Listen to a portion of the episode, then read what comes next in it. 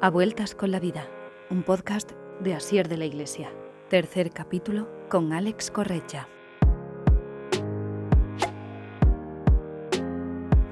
Alex Correcha es uno de los jugadores más reconocidos del tenis. Fue número 2 del mundo del ranking ATP en 1999. Actualmente es comentarista de tenis en TVE y Eurosport. Esta vez me desplacé a Barcelona para quedar con Alex en el club de tenis de Sant Cugat. Fue una conversación emocionante para mí, ya que desde siempre he sido un gran admirador de su juego y sus proezas. ¿Tú comentas más a gusto los partidos estando in situ? Mil por mil. Mil por mil, ¿no? Se nota mucho. Hay una diferencia, o sea, abismal. Lo que pasa Claro, piensa que si yo comento desde Madrid, yo veo un, Sí, una sí, pantalla, un yo, monitor, como lo que que ves veo tú, yo. no veo nada más. No sabes si hay viento. Claro, no tengo idea. Si hay viento, si el tío cuando se gira su coach, es lo, lo que el realizador te pincha. Sí, entonces. Pues cómo se colocan en el resto. Yo igual estoy mirando, me quiero observar dónde se mete después del primer saque, no sé qué, y resulta que el realizador está enfocando al que va a sacar y no al que resta. Entonces dices, joder, Con el. Desde Con el ojo de halcón llevándolo, ¿qué tal? ¿el ojo de halcón y Sí. eso? Muy bien. ¿Qué tal? ¿Qué efectividad tiene? A ver, yo creo que yo quiero pensar que casi absoluta, aunque es cierto que muchos dicen que no es así. Veo la imagen y claro, a veces ponen como que le falta Ya, ya, un milímetro y digo, tío, tío, ¿eso tan exacto va a ser como para Bueno, un a ver, en, milímetro? te- en teoría debería ser. Sí. Por ejemplo, está Foxten, que Sí. dicen que el margen de error es cero, que ellos Vale. no fallan, porque es no sé cuántas, Sí, no sé cuántas fotos al momento, al segundo, tal. Sí. Pero eh, no hay duda que, tío, esto es un avance tremendo para nosotros, sí, sí, porque tú imagínate un saque a 220 por hora, que que casi no la ves ni tú. No, no.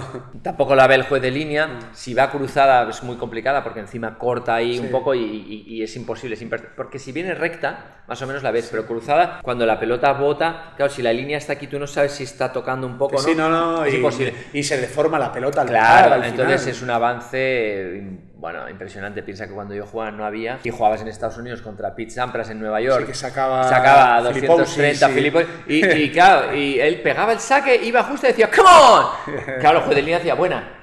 ¿Quién le cantaba un saque malo a Sampras? sí, sí, no. O a Gassi te pedía un palo y el tío tal, o, o tú le jugabas y entonces él se giraba y el otro, ¡ah, mala! Había mucha presión con eso, entonces el ojo de halcón y el Fox Ten es, es Y por ejemplo, la- con las raquetas no se ha mejorado velocidad ni nada, ¿no? Porque Bueno, sí, potencia, más potencia, sí. más potencia. A ver, en general todo ha evolucionado hacia mucho lo físico. Sí, lo Entonces, físico, eh, sí. La potencia ya viene de por sí sola y los materiales también. Entonces, bueno.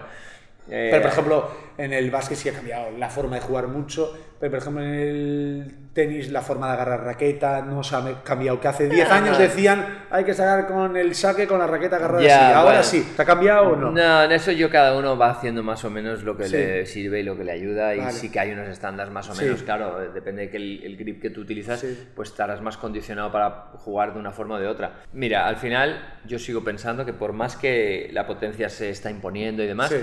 Si tú no eres consistente, no, no sirves, no sirves para nada.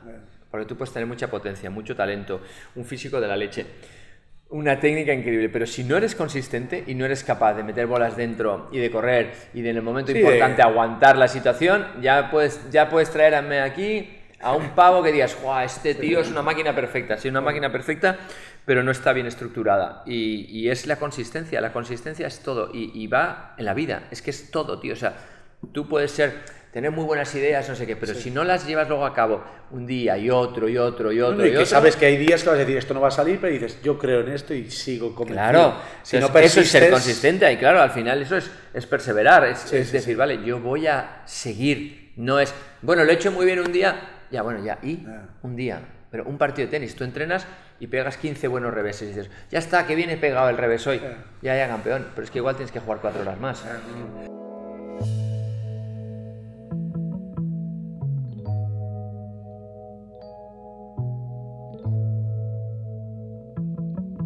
Porque tú encima te retiraste muy pronto. Sí, me retiré muy pronto respecto a ¿Con ahora. 31 años? Sí, 31 años, pero... Sí, que yo la en básquet antes, hace 10 años, 15, eran 32, 33. Ahora ya por debajo de 36 Ya, eh, es raro, hay sí, sí. muy poca gente. Bueno, ya sabes Quitando que que sean lesiones. Claro, todo el mundo se cuida más, la prevención de lesiones es importantísima. Yo tuve un problema en un ojo. O sea, yo, yo estaba entrenando un día y dije, hostia, ¿qué me ha pasado? Que no veo nada. Entonces tuve un derrame en la mácula, que la mácula, digo, la mácula ni yo sabía lo que en era la aquella mácula. época, cuando te pasa, ¿qué vas a Claro, saber? claro. Uno sabe lo que toca. Claro, y me operaron, pero claro, la visión del ojo recuperé, pero nunca para poder ser profesional. Sí, que cuando va la pelota muy rápida. No, no, la distancia la pierdes distancias- totalmente. Entonces, eh, es como que me invitó a, a- a decidir, decir, bueno, ¿verdad que es complicado tomarle el paso, hacer el paso? Pues mira, tú ya lo has tomado. No lo has tomado tú, lo ha tomado tu ojo. Y a- justo habíamos tenido la segunda niña, ¿no? Yo tengo la, la mayor, que es Aroa. Pues es cuando habíamos tenido a ella, tenía pocos meses, es cuando me pasó lo del ojo. Y dije, pues mira, esto es una Sí, señal. es una señal de- Me di- y ahora está Erika, que tiene, va a hacer 6 en enero. Y bueno, y Martina tiene a Pablo, que es, que es su hijo que de 17 también. Entonces, claro, somos Sí, sí, familia muy numerosa y hay, hay que coordinar y que los extraescolares y las cenas. Es que, tío, al final estás 25, Sí, sí, viajando. 30 no semanas estás- fuera de tu sí, sí, casa. no, por eso. Mm, Es como muy complejo. No, y que no merece. Tú quieres disfrutar a tu hijo Claro, que crece. claro. Si Y no esto lo es lo que me pasa ahora, ¿no? Que yo he podido disfrutar de mis hijas porque ya estaba retirado y luego lo he ido compaginando Sí, pues, con con mis cositas. cosas de televisión y tal. Em, pero ahora, claro, ahora con la Peque, este año ha sido frenético, tío. O sea, pero, pero frenético. Así como digo, ¿pero qué ha pasado? Porque entre los Grand Slams que hago con Eurosport, luego estuvieron los Juegos Olímpicos de Invierno que hice con Eurosport. Em, Y en Juegos Olímpicos que comentabas. no comentaba, por suerte, para los aficionados. presentábamos programa con Ah. Méndez, con Marta Vale, Sánchez Bellas vale. en, en Eurosport y, y hacíamos como la jornada, el resumen de Sí, la el jornada. resumen de la jornada. Claro, Vale, como highlights del día, Sí, era sí, como una hora. Que lo hicimos también de los Juegos Olímpicos de verano. Ah, vale. Y luego, pues entré de director adjunto a, a del Tour, que hay, un, hay una situación Sí, súper Soy amiga intensa. de las gemelas atómicas porque Ah, muy bien. Mapi tiene esquesos múltiples Claro, está a tope igual. le vino, sí, ahora están muy bien. Sí, por eso, porque le dieron dos brotes, que uno tuvo de visión del ojo derecho que veía borroso, otro de, de la sensibilidad, pero solo era un brazo, con cortisona que te pinchan el medicamento, si te estabilizan, pues igual estás 10 años, 5, 4 o toda la vida si tienes suerte que no te pase nada más. Entonces, claro, ella al final, cuando te da un brote, que significa que tienes una lesión nueva en el cerebro, que te está afectando, eh, tú tienes, eh, te pinchan cortisona y tienes durante un mes un tiempo de recuperación como cualquier lesión neurológica. Tú tienes un accidente de tráfico, te pega una hostia y dejas de saber andar, Claro. o hay gente que he conocido que deja de hablar Vale. y luego aprende a hablar. Entonces, Claro. las lesiones cerebrales también tienen un tipo de recuperación. Entonces, cuando te pega un brote, que tú dejas de mover el brazo derecho, no sabes qué secuelas te va a dejar, o no te deja secuelas, o te deja esa secuela y no lo vuelves a mover. Entonces, durante un tiempo tenemos la de, pues como con la lesión, la gente tiene mucho miedo, pero yo decía,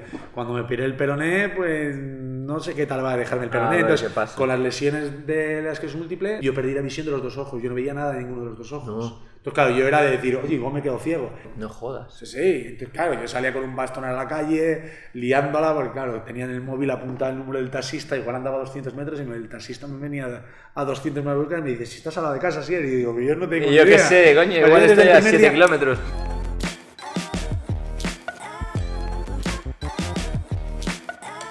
Porque vosotros en el, por ejemplo, en tu época, que ahora cada vez se llama más el psicólogo, tú tenías un psicólogo personal. A ver, yo tuve la suerte que, que yo tenía un entrenador que era muy coach, no, no, no era solo Sí. entrenador, ¿no? Porque un entrenador igual es el que vienes aquí al club y te corrige y tal. Sí. El coach al final es el que está todo el día contigo viajando, que cuando estás en el avión, que estás harto de estar 16 horas metido en el avión, pues que te diga, tío, pues no pasa nada, pues haz esto, lo otro.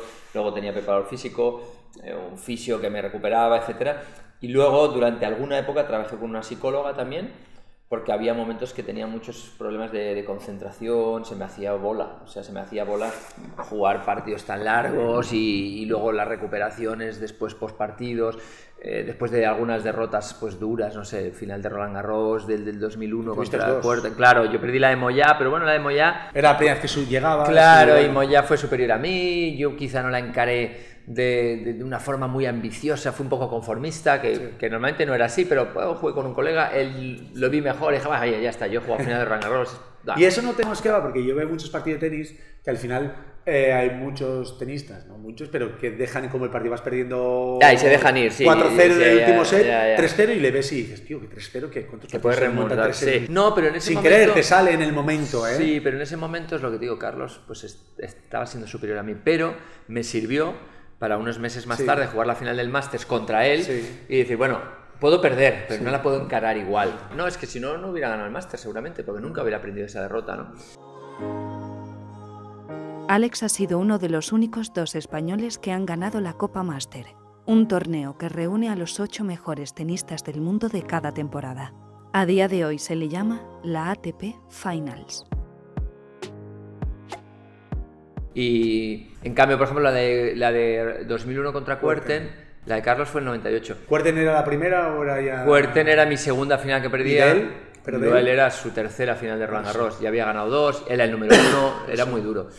Hostia, pues psicológicamente me costó mucho recuperarme de esa derrota, porque si bien lo di todo, pero es lo que estás diciendo tú, yo gano 7-6 el primero, voy break arriba el segundo, tengo pelota para ponerme break arriba otra vez y sacar para ganar el segundo set y viento a favor, que esos son detalles en Sí, el que tenis influyen. Que no lo vemos desde Se la me tele. escapa un revés paralelo de 2 centímetros, pierdo ese juego, el tío me rompe el saque 7-5, ¡buah! Me voy al vestuario, me miro al espejo digo, es imposible que ganes este partido. O sea, una mierda de mentalidad, pero me vine abajo, tío, y no fui capaz de recuperarme. Me pegó 6-2, 6-0. El tercero y el cuarto, 6-2, 6-0. Porque no fui capaz de recuperarme.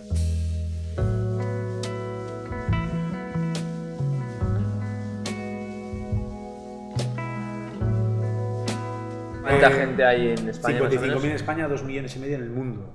Es una enfermedad que, que es muy variable, como se llama de las mil caras, porque hay mucha gente que tú le ves. Yo, por ejemplo, si yo no llego a decir en las primeras entrevistas que tenías que ser múltiple, a mí me dejaron de fichar los equipos de básquet porque dijeron, tienes que ser múltiple. Dice que, que B doble, que no sé qué, pero si yo no llego a decir No nada... dices nada, claro, Porque no- yo, nadie lo nota, claro, La discapacidad solo. pensamos que nos damos cuenta por cómo habla, por cómo se mueve, pero la discapacidad no es visible en muchos casos. Entonces, claro, siempre entendemos a que la discapacidad, cuando digo, tengo que ser múltiple, tengo un 43% de discapacidad, y todo el mundo me dice, ah, pues no se te nota, todo el mundo te dice. Claro. Claro, pero es que yo lo que Claro. tengo yo, duermo dos horas al día, eso no lo ve nadie. Eso lo ¿Cómo ve- dos horas al día? Porque yo tengo, uno de los problemas que tengo es una lesión en el cerebro que me manda que tengo todo el rato ganas de mear. Entonces, la gente que ha tenido eh, una infección de orina me entiende. Claro. Porque la infección de orina te hace tener todo el rato ganas de mear. Pues Vale. claro, yo me meto a la cama y siempre estoy 7-8 horas en la cama. Pero de esas 7-8 horas me despierto 15 veces. Porque mi cerebro, aunque la vejiga esté vacía, está todo el rato diciendo, me meo, me Me meo, meo, me me meo". meo, ya, ya. Entonces, claro, entonces me despierto. Ya. Y Claro, hay una opción de medicarse, pero yo decía, Pero no, no es que duermes dos horas en total. me puse un reloj O y... sea, duermes dos horas, pero luego te sigues durmiendo. No, o te pero... despierto ya toda la noche. Pero igual a las 5 de la mañana, cuando has despertado 15 veces o 12 veces, yo ya me desvelo. Ya, ya. Entonces yo me puse un reloj y 2 horas 45, 3 horas, 2 horas y cuarto. Estuve 3 meses con un reloj que me decía lo que dormía y le dije al médico, mira, yo paso por esto que, que me agobio más. deprimo me más, ago- me, me, me me deprimo más que... aquí mirando. que-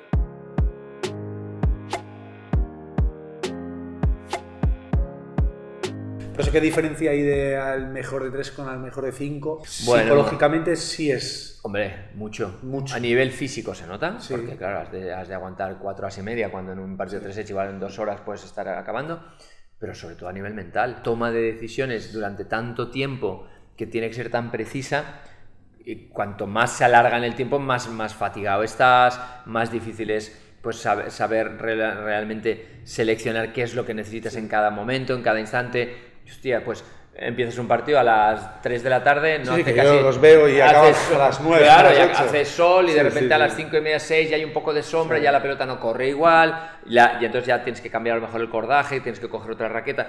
Todo eso es, es mental, tío. Y, todo eso lo has de sentir tú. Yo, por ejemplo, intentaba, y, y ahora tú hablas de antes de una charla, yo ahora sí. también doy charlas Sí, motivacionales a empresas para ver cómo has gestionado las derrotas, las victorias, los objetivos, etcétera, ¿no? Y, a- y algo que sí que aprendí, pero más con el tiempo, no tanto cuando yo era jugador, es a destacar mucho más lo bueno, tío. Y entonces digo, vale, cuando yo aconsejo o asesoro a alguien, si yo le tengo que decir 10 cosas, voy a seleccionar cuáles son fundamentales. ¿Cuatro? ¿Cinco? Vale, pues estas se las voy a decir impepinables. Estas hay que hacerlas, ¿vale? Y las dos Sí. o tres que no creo o no me gustan mucho, hostia, le voy a coger por el hombro, le voy a decir, Sí. le voy a oye, ¿cómo estás esto? No sé qué. Sí. Y ahí le voy a decir, mira, ¿sabes qué? Creo que esto... Y eso yo lo digo mucho en las empresas, ¿no? decir, hostia, el líder, el jefe, tú no puedes ir- ir pegando gritos. Imponiendo. ¿Por qué, tío? Porque la gente es que te pierde incluso el respeto. Tú te crees que estás eh, siendo más autoritario y eso es peor. O sea, te, te cogen manía, les quitas confianza. Entonces yo siempre digo, hostia, si tú quieres decirle a alguien algo que lo está haciendo mal o que crees que lo debe hacer mejor, Pero pr- primero has de saber cómo está, porque tú nunca sabes si está en un momento en el que dices está peleado con la mujer. Por eso, por eso, vosotros, los entrenadores tenéis mucha relación personal. Mucha, Al final pasáis muchas horas. mucha. Él por sabe mucho más de tu vida que tu propia Pero mujer eso o en tus las propios empresas, padres. cuando hablas con empresas, eso no pasa. Ya, tío, pero... Entonces, pero- ¿cómo quieres que se abre el.? No, pero ese es el Bueno, problema que tiene pero- que cambiar un poquito. Pero, pero yo creo que tenemos, estamos ya dándonos cuenta, además, Sí. que, que la salud mental es, es- es- es todo, porque al final tú puedes tener un talento de la leche, pero si, si tu cabeza,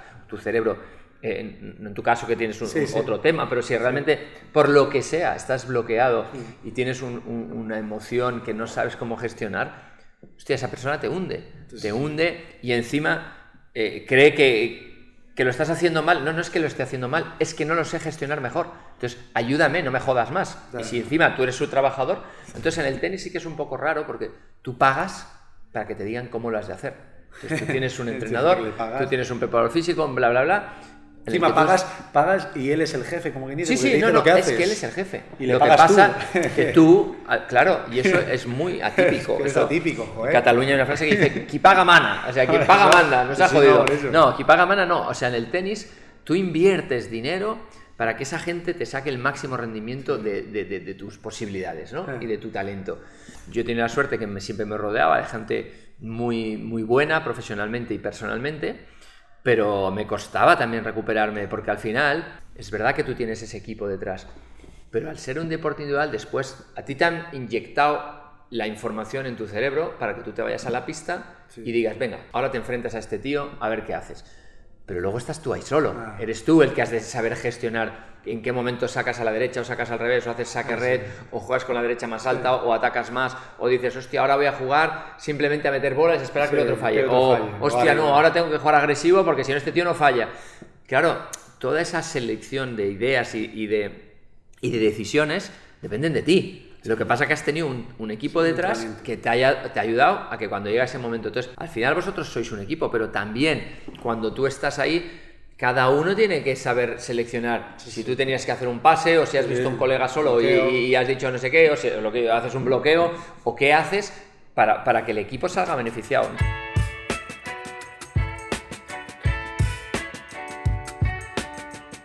Mí el deporte peor para ser comentarista es el fútbol, porque todo el mundo se cree que sabe mucho Ya, de fútbol, ya. es seleccionador, es el Sí, mejor sí, entrenador sí. del mundo. Y en el tenis, los que vemos el tenis, un mínimo yo creo que sabemos. Un Sí, sí, de- es, es verdad. Lo que pasa es que ahora empieza a coger un poco aire futbolístico en el sentido de que todo el mundo ahora ve tenis Y y, todo sabe. el mundo dice, hombre, coño, es que ¿por qué no juega más para aquí o no juega más para allá? Y tú comentas... caña. Claro, tío, pero tú, tú imagínate, Yo- ha sido número uno del mundo, Sí, ganador sí. de Wimbledon, Y de Roland Garros, nada, del pero- Masters.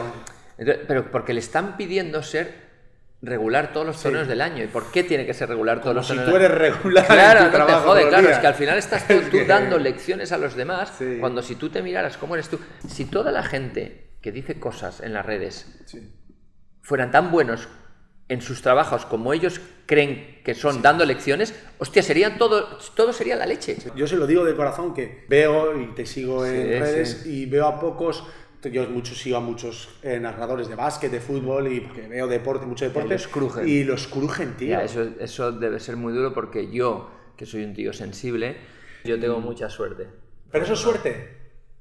Bueno, para mí... Lo tienes no. que ver así o no sé. O sea, yo me considero, no sé si es, yo me considero un afortunado de que eso sea así. sí. Pero, pero claro, no tengo ni idea cuánta suerte influye. Eh, yo, yo es como que he, he intentado ser yo mismo. Lo intento explicar lo más sencillo posible, que la gente se entretenga, que se lo pase bien, que entienda qué es lo que está sucediendo, que más o menos le, tú les traslades que tú has estado ahí Sí. y, y que lo que ellos pueden ver en televisión es una parte, pero detrás hay mogollón. Entonces, eso es lo que yo intento explicar. Yo las redes sociales las utilizo para, para la cercanía a la gente, Sí. Para demostrarles que, hostia, que, que puedes ser un tío conocido o lo que sea sin necesidad de no poder ser cercano a ellos, y porque les quiero enseñar cosas Que no se ven, que no las que es imposible es que las vean. Sí, sí, es que no imposible. vivido. Cuando yo hago un directo de Instagram en la final de Roland Garros para enseñar la cabina, eso yo pienso, bueno, tampoco pasa tanto. No sabes la cantidad de gente que me encuentro que me dice, hostia, muchas gracias por los directos, porque es acojonante, nos has enseñado la cabina donde estás en Roland Garros, llegándonos a nuestras casas. Por otra parte, hay alguna vez que alguien te contesta, ¿qué mierda me importa a mí la cabina de, de, de Eurosport? ¿O dónde cojones estás tú transmitiendo el partido? Comenta el partido y déjate de hostias. Pues igual debería escucharlo. Y entonces digo, no, tío, yo tengo que hacer lo que yo siento. Siempre que lo haga desde el respeto Sí, sí, sí. y la educación, tengo que hacer lo que yo siento. Y yo siento que eso me apetece compartirlo con los que se conecten, ¿me entiendes? O no? Es como si tú ahora haces el podcast. ¿Qué más da? Los que lo quieren escuchar, los que les apetezca. ¿Qué lo haces? ¿Para ganar dinero? Lo dudo, porque no, No. creo que ganes un puto duro. Yo estoy aquí hablando contigo para qué? Para pasármelo bien un rato, compartir, tú me has escrito, me has dicho, joder, no sé qué, ve, ya está. Porque lo demás, entonces, si no te sale del corazón, Ah, Lo haces un tiempo puntual. es absurdo. Yo, Porque yo si porque no. me lo paso bien comentando tenis, porque amo el tenis, tío. A Vueltas con la Vida, un podcast de Asier de la Iglesia. Siguiente capítulo, jueves 2 de febrero.